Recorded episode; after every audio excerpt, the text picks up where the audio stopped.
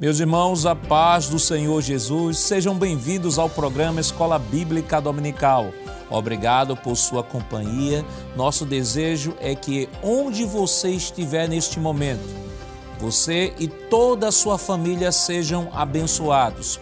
Hoje daremos início a uma nova lição que tem como tema geral os ataques contra a Igreja de Cristo, as sutilezas de Satanás nestes dias que antecedem a volta de Jesus Cristo. Faremos um resumo abrangendo toda a lição. Comentaremos a primeira que fala sobre as sutilezas de Satanás contra a Igreja de Cristo. E os comentaristas da lição desta semana está conosco o evangelista Eliel Aguiar, irmão Eliel. Pai do Senhor, pastor Nadir Jackson. Presbítero irmão Jonatas do Senhor, irmão Jonatas. Pai do Senhor, pastor Nadir Jackson. E o auxiliar e professor irmão Givanildo Hermano, Senhor, irmão Givanildo. Pai do Senhor, pastor, é um prazer estar aqui mais uma vez. Neste novo trimestre, estudaremos sobre diversos ataques contra a verdadeira Igreja de Cristo. Veremos que, fora do contexto bíblico, a igreja sempre experimentou a oposição do diabo. Estudaremos que nem sempre esses ataques acontecem da mesma maneira, contudo, o agente por trás desses ataques é sempre o mesmo Satanás. O texto áureo desta semana, Evangelista Leal, o senhor poderia ler para a gente? Com prazer, pastor. Mas o Espírito expressamente diz que, nos últimos tempos, apostatarão alguns da fé, dando ouvidos a espíritos enganadores e às doutrinas de demônios, baseando-se o texto em primeira carta do apóstolo São Paulo a Timóteo, capítulo 4, versículo 1. A verdade prática desta semana, presbítero Éder, você pode ler, por favor? Senhor pastor. De forma sutil e sorrateira, o diabo desfere ataques à igreja. É preciso que cada crente saia ao combate com as armas espirituais dadas por Deus. Irmão Givanildo, quais os objetivos da lição desta semana? Muito bem, o primeiro é mostrar que a igreja está sob ataque de Satanás, o segundo é descrever a natureza do ataque e o terceiro e último é elencar as esferas do ataque. A leitura bíblica em classe para a lição de hoje está em 1 Timóteo, capítulo 4, versículos do 1 ao 5. Acompanhe conosco. Mas o Espírito expressamente diz que, nos últimos tempos, apostatarão alguns da fé, dando ouvidos a espíritos enganadores e a doutrinas de demônios, pela hipocrisia de homens que falam mentiras tendo cauterizada a sua própria consciência, proibindo o casamento e ordenando a abstinência dos manjares que Deus criou para os fiéis e para os que conhecem a verdade, a fim de usarem deles como ações de graças. Porque toda criatura de Deus é boa, e não há nada que rejeitar, sendo recebido com ações de graças, porque pela palavra de Deus e pela oração, é santificada.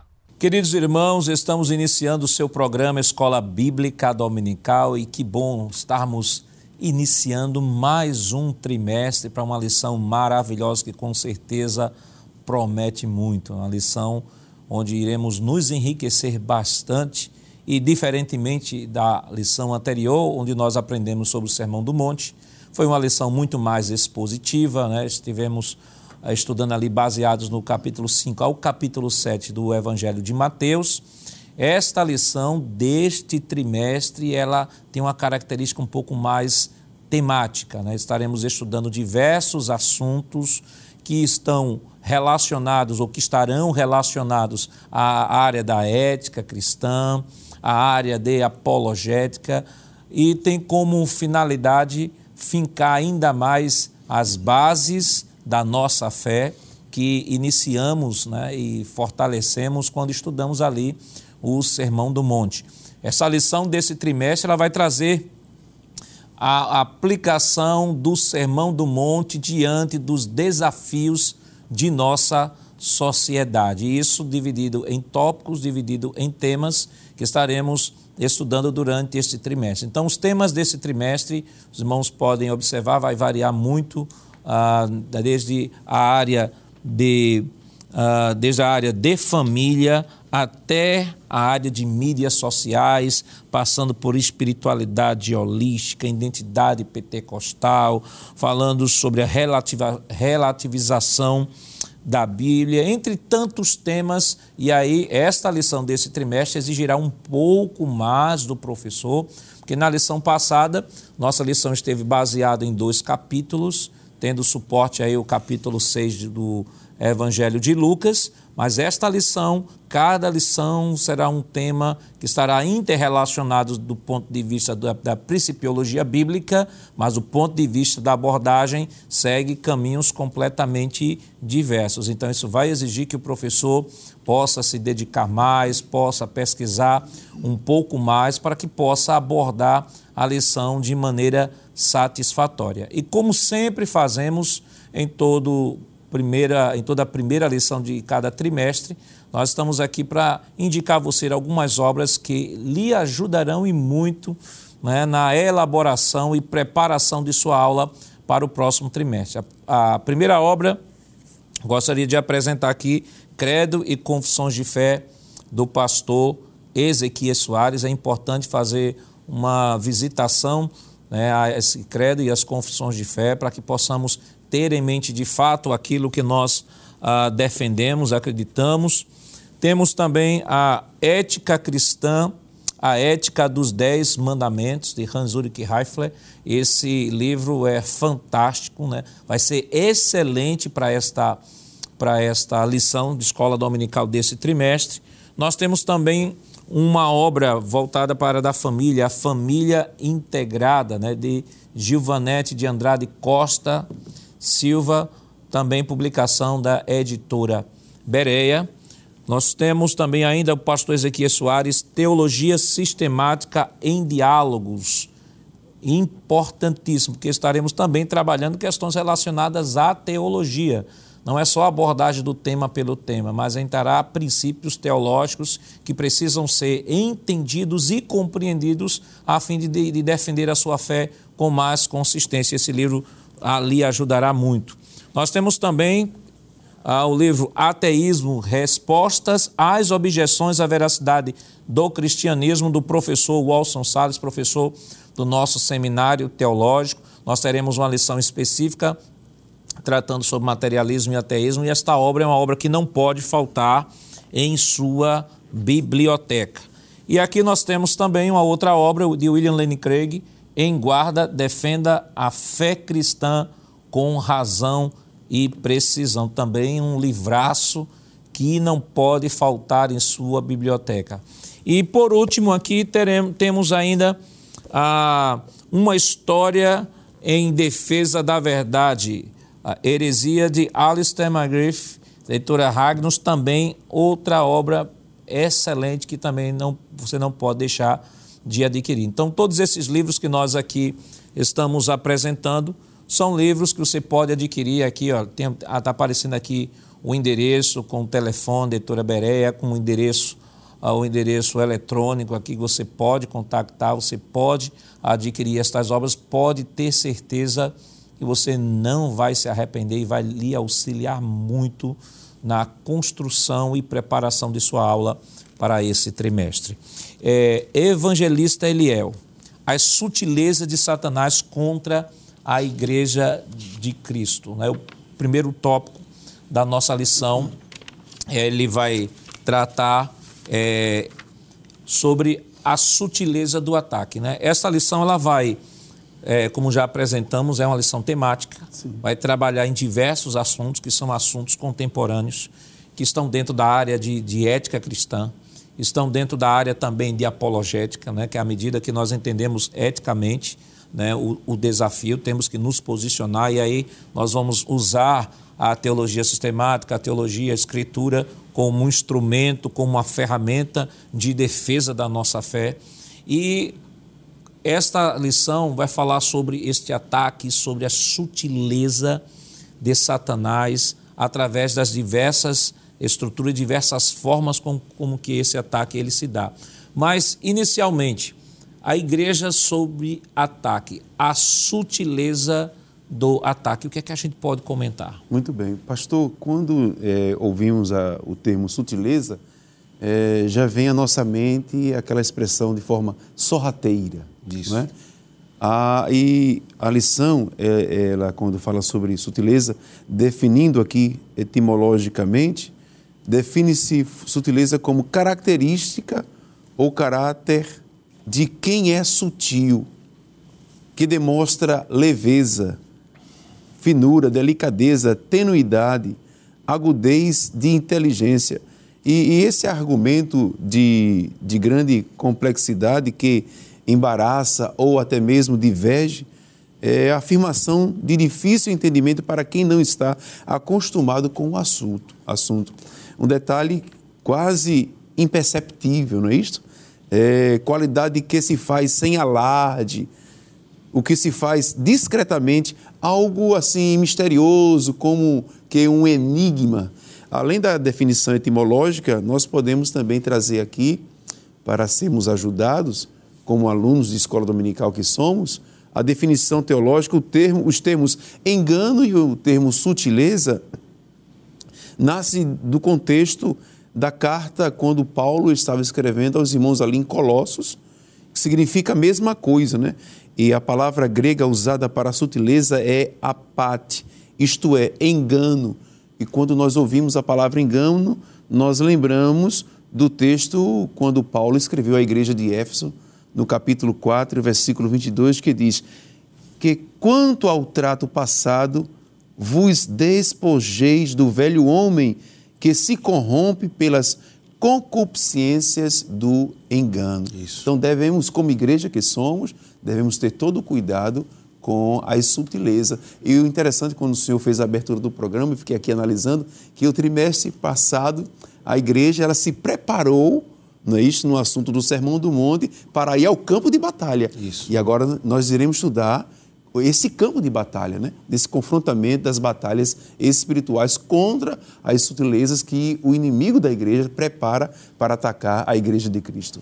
As batalhas, irmão Éder, sempre fizeram parte da, da vida diária da igreja. Né? E o texto que é base né, da nossa lição desse, desse, desta semana, 1 Timóteo 4, 1 e 5, diz assim: Mas o Espírito expressamente diz que nos últimos tempos apostatarão alguns da fé, dando ouvido a espíritos enganadores e a doutrina, doutrinas de demônio. Então, Paulo disse: olha, nos últimos dias, Paulo já se sentia vivenciando Isso. os últimos dias. Ora, se Paulo no primeiro século já se sentia vivenciando nos últimos dias, o que é que nós podemos dizer? Estamos vivendo os últimos minutos. Né? É verdade. Estamos vivendo os instantes finais, para fazer uma ilustração aqui do programa que o irmão Joanildo apresenta. Pastor, isso é tão sério e que o apóstolo Paulo usa a palavra que o Espírito expressamente diz. Né? É, é como se aquela mensagem fosse uma mensagem, é como não, é uma mensagem urgente. E o apóstolo Paulo está tratando, e é importante que o professor entenda isso, de como Satanás se utiliza de forma sutil, como foi bem, bem comentado pelo evangelista Eliel, sorrateiro, para tentar minar as forças da igreja. A igreja, como a esposa de Cristo, a noiva do Cordeiro, ela é intocável. Ela é intocável. Mas os seres humanos que compõem essa igreja são frágeis, não é? São, são frágeis, são fracos e precisam estar atentos, estarem alertas contra esses ataques. E os ataques vão vão ser de diversas esferas. Eu queria apenas apontar dois que o senhor mencionou, do próprio capítulo de número 4, não é? Capítulo 4. É, Paulo diz assim: nos últimos tempos, ele diz, apostatarão alguns da fé. E a ideia de apostasia é o abandono deliberado da fé. Então, nos últimos dias, Paulo disse que a, a fé cristã seria abandonada por muitos, e a gente está vendo isso diariamente, né? Exatamente. Pessoas que até diziam, professor Joanildo, vivenciar o cristianismo real, hoje dizem assim, eu não, não tenho nada a ver com esse negócio de cristão. Ele nega o que pregou e o que ensinou e o que defendeu. Isso, e a dor maior é que são pessoas que às vezes têm até acesso a muitos jovens, e aí fica o alerta para principalmente aquelas classes de jovens não é, que temos na igreja. Professor, você tem que mostrar aos seus alunos que como na lição anterior, os frutos evidenciam quem a pessoa é. Não é? Então, essa apostasia, ela seria marcada como o tempo do fim. E a gente está vendo exatamente isso. Pessoas que estão desertando, se retirando, se rebeliando contra o Evangelho. Né? Grandes eruditos, às vezes, que, que professavam a fé cristã, hoje em dia estão se tornando ateus né, por conta do liberalismo teológico. E aí achei muito interessante quando o senhor apresentou algumas obras dizendo você precisa desse material para entender isso, porque a partir da década de 50 o liberalismo teológico entrou dentro, dentro das universidades ditas cristãs e tentou minar o evangelho. Então a apostasia vem disso. Então hoje nós estaremos estudando como essas artimanhas se encontram. Uma delas é a partir da apostasia, que vai levar pessoas a ouvirem as doutrinas de demônios e entre outros que nós estamos vendo. Mas para fechar o meu primeiro comentário, eu queria dizer é, o versículo de número 2, não é para a gente ler. Pela hipocrisia de homens que falam mentiras, tendo cauterizado sua própria consciência. Então é exatamente assim que o diabo opera, não é? Cauterizando a consciência das pessoas para que elas neguem a verdade da fé. E me permita, viu, presbítero Éder, hoje recebi até um novo nome, né, um jargão, os desigrejados. Isso, isso. É isso. E na Europa nós estamos vivendo a época do pós-cristão. É um absurdo, mas é uma verdade. Aliás, sobre os desigrejados, a gente vai ter uma lição específica, específica né? Sobre, sobre esse sobre tema. Né? Estaremos trabalhando isso. E o senhor falou sobre a questão do liberalismo teológico, irmão Givanildo, e eu, eu lembrei aqui, por exemplo, esse texto do apóstolo, Paulo, que fala que alguns apostatarão da fé. E vale destacar de que Paulo fala que apostasia, assim como no Israel antigo, né? No Israel antigo, apostasia sempre, nós estivemos aqui estudando sobre o Antigo Testamento, sobre os reis de Israel, a gente aprendeu que a apostasia sempre esteve presente no meio do povo de Deus. E aqui na igreja não poderia ser diferente, porque a igreja é dinâmica, formada diversas pessoas uhum. e tal. E o que eu acho interessante é que Paulo diz: apostatarão alguns da fé. Alguns movimentos heterodoxos surgiram ao longo, principalmente do século XIX, dizendo que a igreja universalmente apostatou e Isso. por conta disso se levantou determinado Y, né? Uhum. determinada pessoa se levantou para restaurar esta igreja. igreja. Só que à luz do texto, a gente percebe que a apostasia ela não é universal. universal. É São de alguns, alguns membros, membros que compõem a igreja, que uhum. apostatarão da fé, ao mesmo tempo que Paulo alerta a igreja para tomar cuidado para não ser vítima também dessa situação. Isso. Lembra que a origem desta apostasia se dá justamente em decorrência de espíritos enganadores e doutrinas e de demônios. Muito bem, então é bom nós lembrarmos que desde que Satanás rebelou-se contra Deus, foi expulso do céu, que ele deu início a, a essa esse conflito, podemos dizer assim, essa guerra contra Deus, contra o seu povo, contra a sua obra. E a partir do momento que a igreja é fundada, estabelecida, a, o centro da atenção do reino das trevas é exatamente a igreja. Ele vai usar todos os meios, todos os recursos possíveis com o intuito de minar a igreja. E uma dessas formas é exatamente através de seres demoníacos fundando igrejas, religiões, doutrinas antibíblicas, né? E é bom nós lembrarmos isso, que a doutrina ela pode ter três origens. Isso. Ela pode ter uma origem em Deus, que está registrada nas Sagradas Escrituras. Ela pode ter uma origem humana, às vezes são doutrinas de homens, mas também ela pode ter origem em Satanás. Então, isso significa dizer que existem demônios, existem Sim. seres espirituais da maldade, cuja tarefa, cuja função é exatamente essa: criar novos ensinos, novas doutrinas. Para quê? O objetivo é influenciar os cristãos. O objetivo é exatamente fazer com que algumas pessoas sejam enganadas através desses falsos ensinos e assim venham a apostatar da fé. E Paulo deixa isso bem claro. Olha, é o Espírito Santo que está dizendo isso, está nos revelando isso. Nos, no fim dos tempos, dos últimos tempos, alguns, não são todos, como o senhor já falou, vão apostatar, apostatar da fé, vão, vão negar aquilo que ele creu, aquilo que ele pregou, aquilo que ensinou. E qual é a origem, Paulo? Qual é a origem, Espírito Santo? É que eles vão dar ouvidos a espíritos enganadores e a doutrinas de demônios. Então, isso é muito importante, nós conhecermos a palavra de Deus. Verdade. Não é? Quando, eu, eu já citei esse exemplo, mas eu vou citar mais uma vez. Quando o Banco Central do Brasil, a Casa da Moeda, vai lançar uma nova cédula, o que é que eles fazem? Ele não diz a característica da falsa, ele diz a característica da verdadeira. Olha, a cédula verdadeira você vai identificar por isso aqui. E quando você conhece a cédula verdadeira, você é capaz de identificar a falsa. Então, se nós conhecemos a verdadeira doutrina que está na Bíblia Sagrada, nós seremos capazes de identificar as falsas doutrinas cujas origens são demoníacas. É, e é interessante, me permita, pastor, uma parte, que o, o começo de tudo é a cauterização da consciência daquele que vai proferir a falsa Isso. doutrina, não é?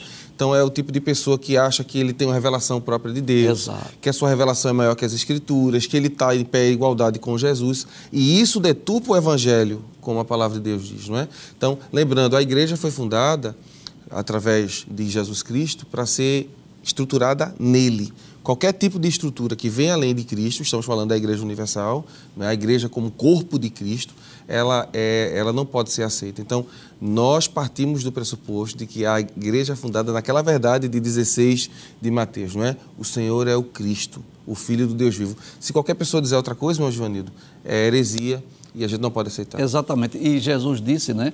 É, que as portas do inferno não, não irão prevalecer. Não então a igreja é o único exército do mundo que já é vitorioso desde a sua fundação, outros beijos da sua fundação, porque Jesus disse: Eu edificarei Aleluia. e as portas do inferno não prevalecerão. Então, se alguém teve um sonho, uma visão aí de alguém que apareceu dizendo a igreja, é, a igreja aposta toda a fé e você vai fundar outra igreja, então essa essa igreja não é a igreja verdadeira, porque a igreja verdadeira nunca irá Glória da fé. Ela, o, o, destino final da igreja é as mansões celestes. Não é? Se me cabe aqui, professor, uma, uma, o que eu lembro é que as grandes organizações, as grandes instituições, após 50 anos, né, historicamente, na sua maioria, elas declinam. E a igreja está aí. Há dois milênios, Há dois de milênios. pé, cumprindo a sua missão. E preparando para subir. Exato. Glória a Deus. E vale destacar de que o maior inimigo de Satanás do reino das trevas neste mundo não são potências mundiais. Satanás não está nem aí para as potências mundiais. O único inimigo de Satanás nesta, nesta terra chama-se a Igreja do Senhor Jesus Cristo. Aleluia. A Igreja do Senhor Jesus Cristo é o alvo primário e único de Satanás. Mas por quê? A igreja ela está fundada e firmada no Senhor e Salvador Jesus Cristo. Mas qual é a origem desses ataques? Como esses ataques se dão? Satanás ele ataca a igreja diretamente ou existe alguma, algum instrumento através do qual ele realiza esses ataques? Mas isso é claro, estaremos comentando depois do nosso rápido intervalo. Voltamos já. Queridos irmãos, estamos de volta em seu programa Escola Bíblica Dominical. Esta semana, estudando a primeira lição do novo trimestre que tem como título As Sutilezas de Satanás contra a Igreja de Cristo. Né? E no bloco anterior nós estávamos dando uma introdução geral à lição desse trimestre e estávamos comentando né, a igreja sob ataque. É, Evangelista Léo, a igreja neste mundo é uma persona non grata próprio Jesus disse: Olha, me odiaram, vão odiar Sim. vocês, me rejeitaram, vão rejeitar vocês. Por isso que ele diz: vocês serão o sal da terra. Ele não diz: vocês serão o mel da terra. É. Né? Vocês não serão a cocada da, é. do mundo, né? Vocês serão o sal da terra. Então, isso mostra que já desde a sua origem, a igreja ela foi constituída para dar testemunho de Cristo, fazer o reino conhecido, mas ao mesmo tempo ter em mente de que aqui não é seu lugar. E verdade. por isso ela está na reta final. É verdade, pastor. É, toda a história do cristianismo vai apontar para isso, né? Os embates, os desafios, desde o primeiro século, segundo século, terceiro século, os imperadores, as perseguições, né? A história de Paulo antes que era Saulo, né? Ferrenhamente, que é ao ponto de trabalhar no horário de meio-dia, que a Bíblia diz, né? Uhum. Hora do almoço, estava lá montado no animal, ferrenhamente para querer destruir a igreja. Teve aquele momento marcante no caminho de Damasco, mudou-se. Mas, é, olhando, observando esse momento da reta final, nós vamos ver que nos últimos dias será marcado pelas falsas doutrinas humanas, demoníacas, que vêm atacar a igreja, não é isso? marcado pela hipocrisia, marcado por apostasias. Então, nunca houve assim é, é, conforto para a igreja. Isso. A igreja sempre esteve em batalha. O que nos alegra, o que nos, nos, nos contenta a saber que o dono da igreja, o cabeça da igreja, o que guerreia, que vai à frente da igreja, é o Senhor Jesus Cristo. a Deus. E a igreja tem sido é, vencedora em todas as épocas, em todas as gerações, e nós estamos aí, como igreja, rumo ao céu para o nosso descanso, né? Nesse particular, é, nosso descanso eterno. Certo filósofo disse que chegaria o tempo, e ele é do, do início do século XIX, disse que quando chegasse o século XX e a ciência se multiplicasse, a religião eh, não existiria mais e Deus estaria morto, né? Eh, Ele morreu e Deus continua vivo e a igreja de pé. E a igreja está sob constante ataque, né? Então, qual a natureza desse ataque? O que é que a gente pode comentar, irmão Éder? É, a natureza é espiritual e como a- é, é um ataque espiritual, então as armas não podem ser carnais. E quando falo carnais, é, eu estou falando que os nossos embates não podem ser contra as pessoas, não é? É, a Bíblia vai dizer em Efésios, capítulo 6, verso 12, não é? um dos trechos, não temos que lutar contra a carne e o sangue. Aí Paulo vai dizer, mas sim contra os... Aí vai dizer, principados, potestades, ele está falando da estrutura que Satanás tem para tentar minar a igreja. Se o ataque é espiritual, nossas armas também precisam ser espirituais, não é? E Deus nos deu isso, né? É, vale a pena ler esse texto só para a gente concluir. Efésios, abra sua Bíblia, por favor. Carta do apóstolo Paulo à igreja é, aos Efésios, capítulo 6, não é? Versículos de número é, 10 em diante. No demais, irmãos meus, fortalecei-vos no Senhor e na força do seu poder. Revesti-vos de toda a armadura de Deus para que possais estar firmes contra as astutas ciladas do diabo, porque não temos que lutar contra carne e sangue, mas sim contra os principados, contra as potestades, contra os príncipes das trevas deste século, contra as ordens espirituais da maldade nos lugares celestiais. Aí a pergunta é, Paulo, como é que a gente vai vencer isso? Aí ele responde, verso 13: Portanto, tomai toda a armadura de Deus para que possais resistir no dia mau e, havendo feito tudo, ficar firmes. E aí depois ele vai citar, eh, nos versículos posteriores, 14 em diante, sobre o tipo de armadura. Então, lembrando, a guerra não é contra as pessoas, é contra Satanás.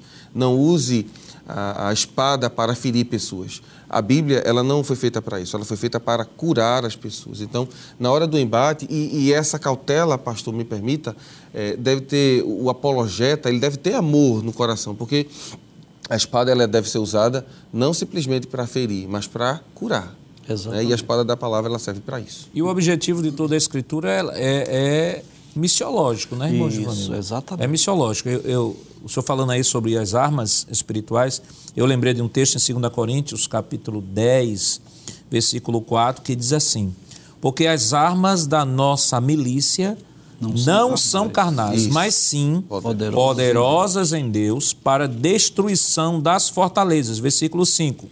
Destruindo os conselhos e toda altivez que se levanta contra o conhecimento de Deus, e levando cativo todo conhecimento, todo entendimento à obediência de Cristo. Então, irmão Givanildo, fica claro aqui de que a nossa guerra enquanto igreja não é contra pessoas, Sim. não é para ofender pessoas, não é para confrontar pessoas, é para confrontar ideias. E a, por Isso. trás dessas ideias, o próprio texto diz aqui, ó, destruindo todos, con- todos os conselhos e altivez que se levanta contra o conhecimento de Deus. Aí eu já vi alguém dizer o seguinte: na verdade, não existem corações duros.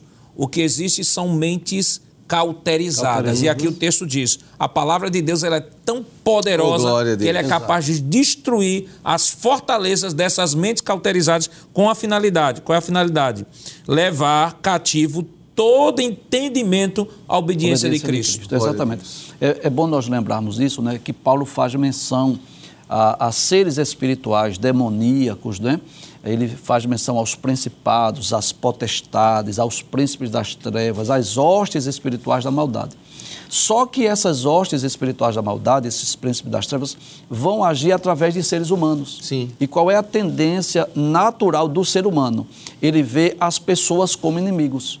E o que Paulo, o que a Bíblia nos ensina é nós entendemos que às vezes é, esse conflito contra a igreja são seres espirituais que estão se utilizando de pessoas para nos atingir, para nos atacar. E se a gente for atacar a pessoa, a Exato. gente vai perder, porque não é uma batalha carnal. Exato. E nós precisamos entender que eles estão sendo, Sim. muitas vezes, não quero dizer todas, mas muitas vezes, esses instrumentos do reino das trevas para se opor contra nós. Então, é preciso nós termos aquele mesmo sentimento de Estevão, que mesmo quando estava sendo apedrejado, disse assim: Senhor, não lhes imputes esse pecado, né? Então, ele entendeu. Claro que ali movido também pela incredulidade, pela descrença da liderança judaica, claro, não resta dúvida disso, mas é bom nós entendermos isso. Então, hoje, por exemplo, a igreja tem sido alvo de muitos ataques de pessoas não é, que vão para a mídia escarnecer, zombar, criticar, só que por trás dessas ideologias, por trás desses discursos, existem ações demoníacas com o objetivo de nos atingir. E a gente não pode esquecer que o nosso objetivo é evangelizar, pregar o evangelho, para que essas pessoas possam ter a sua mente né, esclarecida pela verdade do evangelho. Se me permite, pastor, é, o texto que fora lido pelo presbítero Éder em, em Efésios, é, o senhor concluiu no versículo 13 do capítulo 6, Isso. ficar firme, e a- a- o escalonado que apresenta Paulo à igreja de Éfeso, no versículo 14, estáis, pois, firmes, significa dizer que a batalha virá, ok, ela se encerrou, mas virá outra batalha. Outra batalha. Isso. Né? Não cessa. E aí ele corrobora, ele vai eh, instruindo que deve-se cingir os lombos com a verdade, vestir a couraça da justiça, calçar os pés da preparação do evangelho da paz, tomando sobretudo o escudo da fé, com o qual podereis apagar todos os dardos inflamados do inimigo. E o versículo 17, tomai também o capacete da salvação e a espada do Espírito, que é a palavra de Deus. Aí vem o versículo 18 aqui do capítulo 6, que orando em todo o tempo. Então é, é de sempre, essa batalha é de sempre. Já existe desde o nascedouro da igreja, não é isso? onde ela confronta-se com os desafios, com os algozes, mas para a glória de Deus, a igreja sempre foi, é e sempre será vencedora. Porque como a igreja ela é a, a, a área onde Deus atua através... É, é o porta-voz. Agência de Deus que está aqui na terra. E como Jesus mesmo disse que eles não aceitaram a ele, a igreja também não seria aceita. Exato. Então, é normal esse normal no sentido espiritual, é normal esse embate e ele é importante que aconteça, porque demonstra que a palavra de Deus está correta. E aí a gente deve usar as nossas armas espirituais para vencê-los, não é? Fico apenas preocupado quando as pessoas querem entrar em embates, em debates, em polêmicas, e isso não resolve. O que vai resolver são as armas espirituais que o apóstolo Paulo disse. É uma coisa é, é, que a gente, é, bem interessante a gente observa, por exemplo, a igreja do primeiro século ela estava sob perseguição.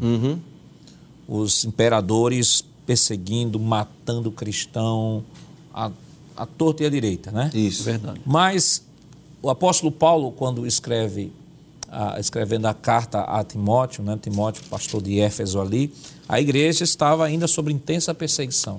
Mas olha o que Paulo diz sobre acerca das, autoridade, das autoridades que estavam perseguindo a igreja.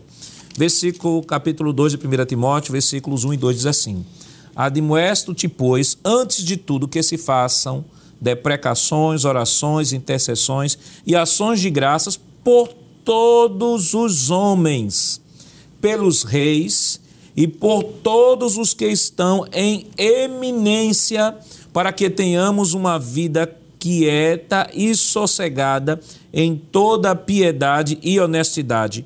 Versículo 3: Porque isto é bom e agradável diante de Deus, nosso Salvador. E por que nós devemos orar? Orar por aqueles que estavam perseguindo a igreja, que estavam matando os crentes. Que...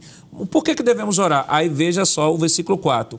Que quer Que todos que os homens- todos os homens se salvem e venham ao conhecimento da verdade.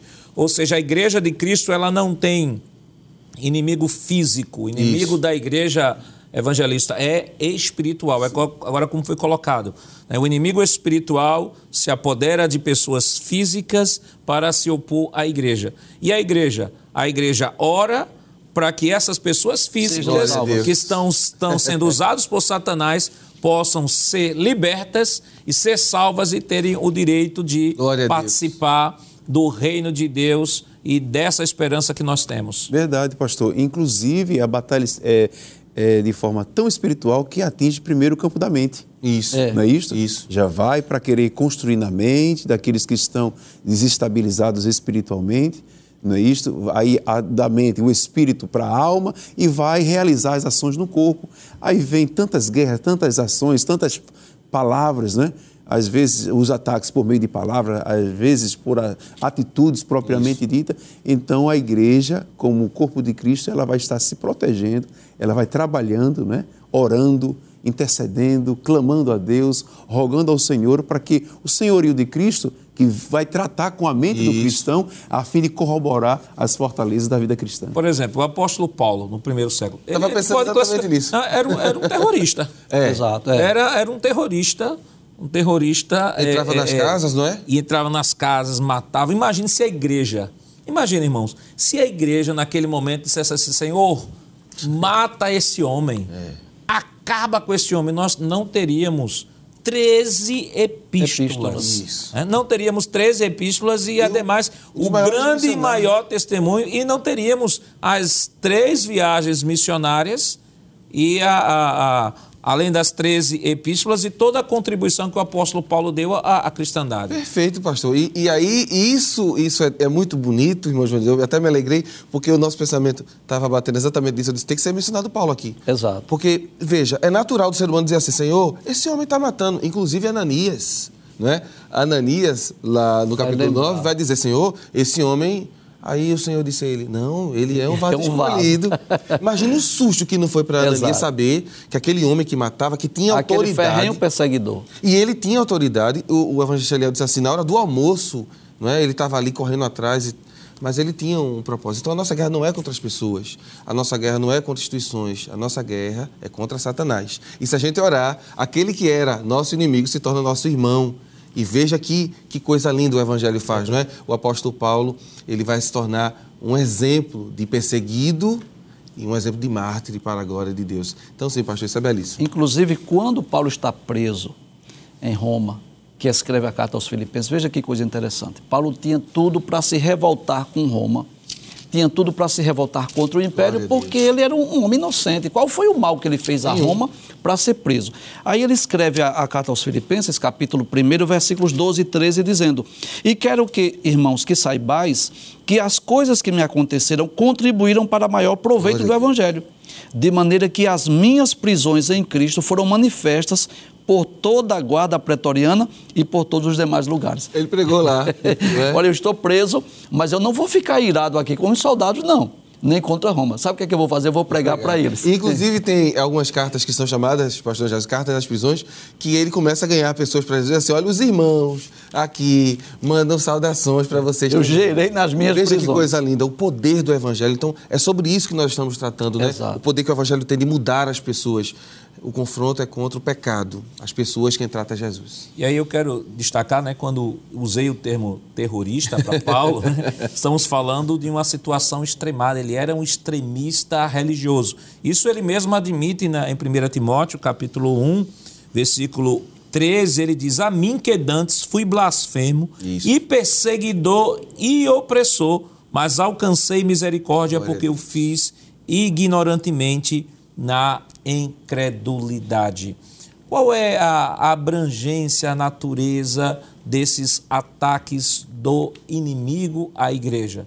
Como isso, na prática, ela se comporta?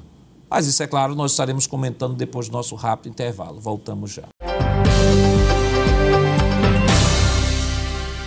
Queridos irmãos, estamos de volta para o último bloco do seu programa Escola Bíblica Dominical e esta semana estudando a primeira lição que tem como título As Sutilezas de Satanás contra a Igreja de Cristo. Né? E no bloco anterior, nós estávamos comentando sobre ah, a natureza do ataque. Comentamos sobre, primeiro tópico, a natureza do ataque é espiritual e evangelista Liel, o ataque também é de natureza moral. Verdade, pastor. Hoje é, está assim abertamente, né?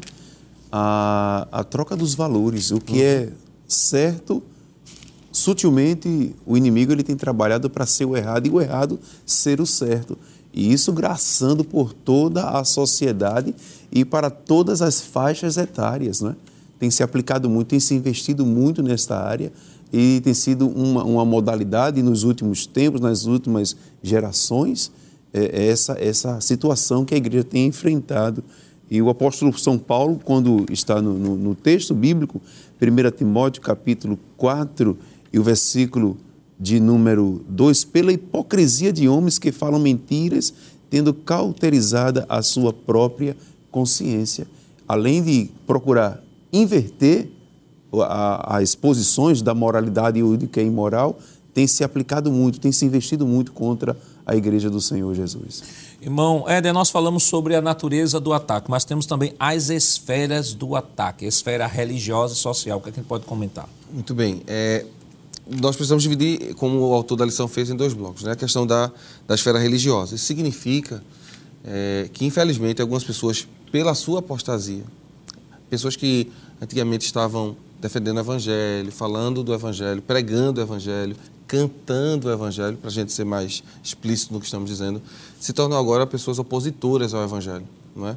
Paulo vai tratar disso, pastor, na segunda epístola dele a, a Timóteo, no capítulo 4. Eu queria ler dois versículos Veja o que disse o apóstolo Paulo no versículo de número 10. Paulo diz assim: Porque, vamos ler o 9 antes. Procura vir ter comigo depressa, disse Paulo a Timóteo. Verso 10. Porque Demas me desamparou, amando o presente século.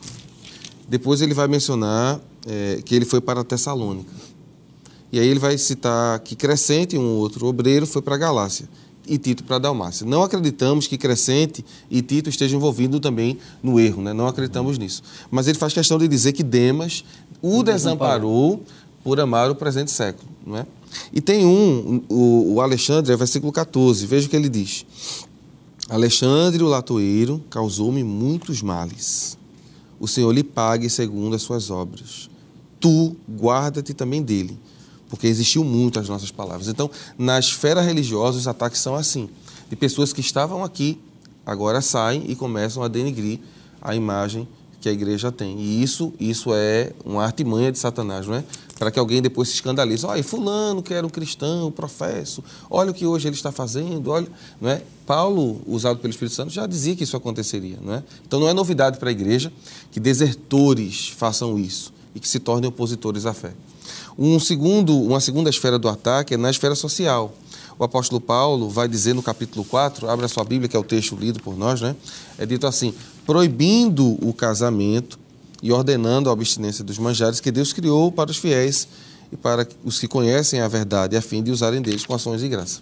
Quando Paulo fala dessa proibição do casamento, é claro que Paulo está fazendo uma crítica ao gnosticismo do seu tempo, que, é, infelizmente, uma ala do gnosticismo pregava a destruição do corpo através de você não ter nenhum tipo de prazer, por exemplo. Então, ele via na constituição da família e aquilo que a família poderia eh, ofertar ao ser humano como algo que poderia ser ruim.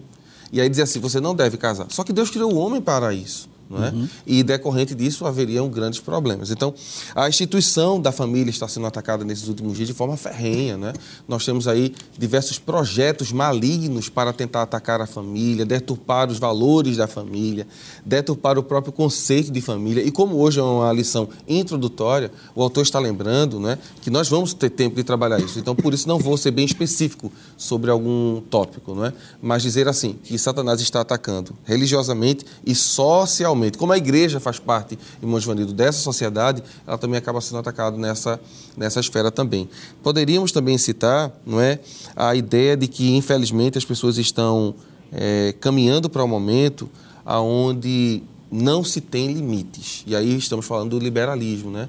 As famílias não têm mais limite, os filhos não respeitam os pais, não é? a própria mídia televisiva faz com que isso se torne algo natural, quando não é. O preceito da família é honrar o pai e a mãe. Esse é o primeiro mandamento com promessa, o Senhor Jesus vai lembrar disso. Então, os diversos ataques acabam por atacar a igreja, e a forma é atacar internamente para que externamente ela enfraqueça. Mas nós vamos aprender na lição de hoje que é, o irmão Joanildo disse que a igreja sai para a peleja e já é vencedora, e Deus tem armas para nós. Então, embora as esferas religiosas e sociais estejam sendo atacadas, a igreja esteja sendo atacada, ela é vitoriosa porque ela tem armas espirituais para isso. Exato. O irmão, irmão Joanildo, a igreja ela sofre diversos tipos de ataques, mas como a igreja ela pode se proteger? Muito bem. É muito importante que o professor esclareça isso para os seus alunos. Nós estamos numa guerra, a igreja está sob ataque e nós precisamos também nos defender e precisamos também, no bom sentido do termo, atacar, né? Isso. Então, as duas armas principais, inclusive mencionada no quarto tópico da nossa lição, é exatamente fazer uso da palavra de Deus e fazer uso da oração. E voltando ao texto de Efésios capítulo 6, né, é interessante que Paulo vai descrever aqui vários objetos, instrumentos de defesa pessoal. Possivelmente, Paulo viu a indumentária de um soldado Isso. romano e procura aplicar para a vida espiritual. E Paulo vai dizer no texto de Efésios capítulo 6, versículos 10 a 20, ele vai falar sobre a couraça da justiça, sobre o escudo da fé, sobre o capacete da salvação, mas ele mostra aqui uma, uma arma de ataque, que é exatamente a espada do Espírito. Isso. Versículo 17. Tomai também o capacete da salvação e a espada do Espírito, que é a palavra de Deus. Então, uma daquelas armas é, espirituais que nós temos é exatamente a palavra de Deus. A necessidade de conhecermos a Bíblia, de ensinarmos a Bíblia e de vivermos a Bíblia. Fazer o que Jesus fez lá no capítulo 4 de Mateus, capítulo 4 de Lucas, na ocasião da tentação. Jesus venceu a tentação com a palavra Isso. de Deus. E, em segundo lugar, a oração, que Paulo vai falar também aqui na carta aos Efésios, versículo de número 18: orando em todo tempo, com toda oração e súplica no Espírito. Então, para nós vencermos essa batalha, nós precisamos da oração e precisamos fazer uso da palavra. São armas que estão à disposição de todo crente, não é? Todo crente tem à sua disposição essas armas poderosas, como disse Paulo, poderosas em Deus é. para a destruição das fortalezas. Me permita um, um, uma parte, pastor Paulo, falando a Timóteo, capítulo 4, na segunda epístola, a partir do verso 1, ele diz assim, ele dizendo a Timóteo, né, sobre essa batalha, conjuro-te, né, te convoco diante de Deus e do Senhor Jesus Cristo, quero julgar os vivos e mortos da sua vinda no seu reino. Aí Paulo diz: pregues a palavra, a palavra. em tempo e fora de tempo. Redarguas, repreendas, exortes com toda a longanimidade e doutrina. Porque virá tempo que não sofrerão essa doutrina, mas tendo comichão nos ouvidos, amotoarão para si doutores. Parece que a gente está vendo no jornal de hoje, né? Exato. Amotoarão para si doutores conforme suas próprias concupiscências, que é paixões e desviarão os ouvidos da verdade voltando às fábulas. Aí Paulo diz a Timóteo: Mas tu ser sóbrio em tudo, sofre as aflições, faz a obra de um evangelista, cumpre o teu ministério. Eu li até o versículo 5. Só duas questões para destacar. Primeiro, a palavra tem que ser pregada, as pessoas gostem ou não. Como a gente disse, a gente não ataca pessoas, é. mas atacamos as suas práticas. E, infelizmente, vivemos dias que as pessoas não gostam de terem suas práticas questionadas. Mas não é o quesito nosso, é o que as Escrituras diz. Isso. E contra isso a palavra tem que ser pregada. Exato. Pregue a palavra em tempo e fora de tempo. Segundo, Paulo diz que a gente sofreria por pregar, não é? Que está no versículo 3. O, virá um tempo que não sofrerão essa doutrina. É. Então, para quem prega a palavra não seria fácil, mas a palavra deveria continuar sendo pregada. Continuar sendo pregada. Pastor, se me permite, aliado, alinhando aqui o pensamento, a questão de carne e sangue, que a batalha não é, não é humana, é lá no campo espiritual, lembro do que está escrito na primeira carta aos Coríntios, capítulo 15, e o versículo de número 50. Diz-nos o texto: E agora digo isto, irmãos, que carne e sangue não podem, não podem herdar o reino de Deus, nem a corrupção herdar a incorrupção.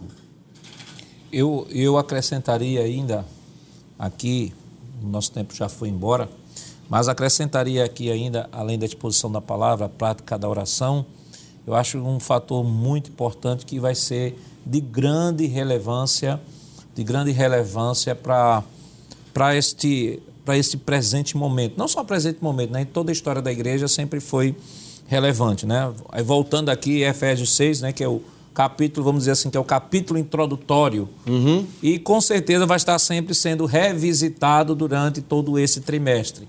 Então, o autor, é, como já foi citado aqui, ele fala sobre a armadura de Deus, sobre a espada do Espírito, o capacete da salvação. Versículo 18 diz: orando em todo tempo, com toda oração e súplica no Espírito. Mas Paulo dá também um outro conselho. O qual o conselho que ele dá? Vigiando nisso com toda perseverança e súplica por todos os santos. É, nós temos a palavra temos a oração e temos a vigilância. Né? Se tivermos apenas a exposição da palavra e a oração e não vigiarmos, é. Né, não terá muita, muito efeito, porque facilmente poderemos ser também enganados. E rapidamente, irmão Givanildo, o que é que a gente pode, em ligeiras palavras, está aconselhando o professor que nos acompanha sobre esta lição durante esse trimestre? Muito bem, é esclarecer que a batalha é renhida, que a batalha é real, que todos nós estamos nessa batalha. Agora, entendemos essa verdade, que nós temos armas espirituais para ir ao combate. Então, nós não estamos desarmados. Nós temos essas armas que já foram mencionadas, a palavra de Deus, a oração, temos a vigilância, para que nós possamos ir ao combate, sabendo que se perseverarmos em obedecer a palavra de Deus, em oração e vigilância, nós seremos vencedores. Bom, Éder? Pastor, chegou o tempo dos homens de Deus né, demonstrarem sua coragem através da pregação autêntica do Evangelho. O Evangelho que está sendo pregado aí fora é um Evangelho de facilidade, alguém usa até assim, de inclusão, mas o Evangelho, ele é inclusivo. Ele permite que homens e mulheres se tornem filhos de Deus, mesmo sendo pecadores. Mas o pecado, ele tem que ser excluído. E é o tempo de falar sobre isso. Evangelista? Orar e sem cessar. Glória né? a Deus. Em todo o tempo. Por isso que a igreja, todos os dias, a, a, a, programação da igreja, segunda, terça, quarta, quinta, sexta, sábado, domingo, programação à noite, programação pela manhã. Isso. Você vai, tem escola dominical, tem ciclo de oração, tem oração para a mocidade. O início do trabalho, o culto começa com oração. oração. É uma preparação de sempre, sempre, sempre, até o arrebatamento da igreja. Glória a Deus. Meus irmãos, o inimigo de nossas almas tem atacado a igreja de várias maneiras. Essa é uma realidade. Cada cristão precisa estar em alerta, consciente de que estamos em uma guerra e que devemos nos defender. Portanto, é preciso conhecer a natureza do ataque e munir-se de armas espirituais para vencermos cada batalha. Que Deus continue lhe abençoando em nome de Jesus. Chegamos ao final do programa. Hoje iniciamos a lição deste novo trimestre com o título Os ataques contra a Igreja de Cristo, as sutilezas de Satanás nestes dias que antecedem a volta de Jesus Cristo. E destacamos a primeira lição que fala sobre as sutilezas de Satanás contra a Igreja de Cristo. Na próxima semana estudaremos a segunda lição com o tema A sutileza da banalização da graça e desejamos contar com sua audiência durante todo o trimestre. O programa Escola Bíblica Dominical vai ao ar na TV toda sexta às 21h30 e no sábado às 16 horas. Também está disponível no formato de podcast no Spotify e nosso canal no YouTube. Rede Brasil Oficial, acesse o canal, se inscreva, ative o sininho e compartilhe nossa programação. Obrigado por sua audiência e até o próximo programa. Que a graça do nosso Senhor Jesus Cristo, o amor de Deus nosso Pai, a comunhão do seu Santo Espírito estejam com todos, hoje para todos sempre. Amém.